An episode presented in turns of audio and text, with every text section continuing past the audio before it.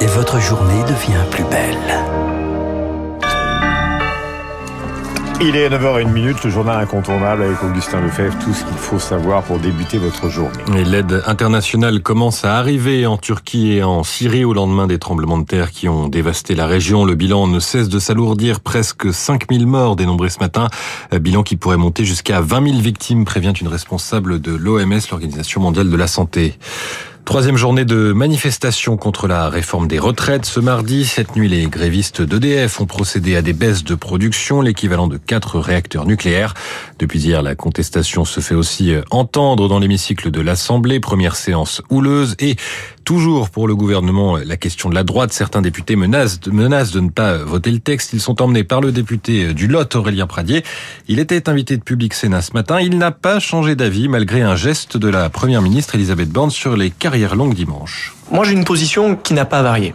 Alors je sais, je vais essuyer pendant quelques semaines le mépris, la condescendance de tous ceux qui font mettre pression pour que nous cédions au gouvernement, que nous acceptions, que ça suffit, on a assez défendu, assez obtenu de choses, que c'est parfait, que tout va bien. Moi, c'est pas ce que je crois. À Paris, le cortège partira à 14h de la place de l'Opéra pour rejoindre celle de la Bastille. Et puis, Joe Biden devant le Congrès, traditionnel discours sur l'état de l'Union pour le président américain.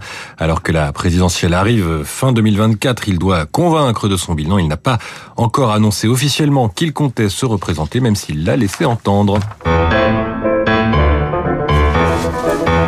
Augustin, choix culturel de ce matin. Et mon choix ce matin, c'est une exposition qui s'appelle De la nature au musée de Grenoble et qui traite donc, vous l'aurez deviné, de la nature. Quatre artistes contemporains donnent leur vision de ce vaste sujet. Parmi eux, l'italien Giuseppe Pennone. Il est allé en forêt recueillir l'empreinte de l'écorce sur le tronc des arbres.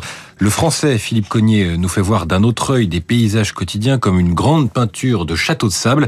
Guy Tosato, directeur du musée de Grenoble, voulait proposer une forme de remède artistique aux questions environnementales actuelles. Il me semblait que c'était intéressant pour le public de pouvoir avoir un autre euh, point de vue que, euh, je dirais, celui qui nous est donné euh, régulièrement par les informations et qui est plutôt anxiogène, et d'avoir une sorte de vision plus poétique, plus sereine, même s'il y a parfois effectivement une forme de gravité, voire d'inquiétude, mais qui donne finalement un sentiment d'espoir. Et pour découvrir cette vision poétique, donc, c'est au musée de Grenoble jusqu'au 19 mars, exposition de la nature. On termine avec un point à la Bourse de Paris et on retrouve Sylvie Aubert d'Investir le Journal des Finances. Bonjour Sylvie, comment s'annonce cette journée? Bonjour mon cher Augustin. Eh bien, ça commence tout doucement puisque l'indice CAC 40 progresse de 0,1%, 7148 points après une baisse, euh, ma foi, assez marquée hier.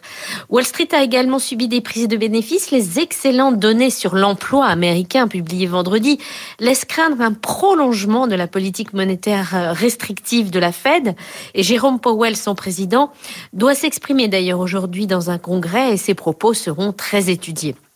En Europe, la, la Banque centrale européenne vient de relever ses taux d'un demi-point et une remontée de même ampleur est attendue au mois de mars. Pour lutter contre l'inflation, il vaut mieux en faire trop que trop peu. C'est ce qui se dit à la Banque centrale européenne en ce moment. En attendant, la production industrielle allemande, elle, elle a chuté euh, bien davantage que prévu au mois de décembre. Sur le front des entreprises, les publications des résultats seront très nombreuses cette semaine et d'ailleurs, ce matin, BNP Paribas a rendu sa copie. La banque a annoncé un bénéfice net au dernier trimestre un peu inférieur aux attentes, mais elle a relevé ses prévisions à l'horizon 2025 et en ce moment, le titre est stable. Sylvie Aubert, Investir pour Radio Classique. Merci Sylvie, il est 9h05 sur Radio Classique. Votre matinée continue avec Franck Ferrand. Absolument Augustin, mon cher Franck, bonjour. Vous avez l'air de chercher quelque chose dans vos papiers. Qu'est-ce que c'est que cette histoire? Ah, C'est à moi là, ben oui. Alors, pardon, bonjour à tous. Euh, je suis un peu perdu dans mes papiers, comme vous le voyez, parce que nous allons évoquer un fait divers qui a servi de base au célèbre film Le Corbeau de Henri-Georges Clouzot. Je vous ai raconté Clouzot l'autre jour, et je vous avais raconté l'histoire de ce film qui avait déplu à tout le monde, qui avait beaucoup déplu à l'occupant et au régime de Vichy qui, qui voyait des allusions pas sympathiques pour eux, mais qui a aussi déplu à la résistance parce qu'il avait été euh, financé par des capitaux allemands, rappelez-vous. Bref, euh, ce film il a été inspiré par un fait divers qui se situe en Corrèze à la fin de la Première Guerre mondiale. Voici donc l'affaire du corbeau.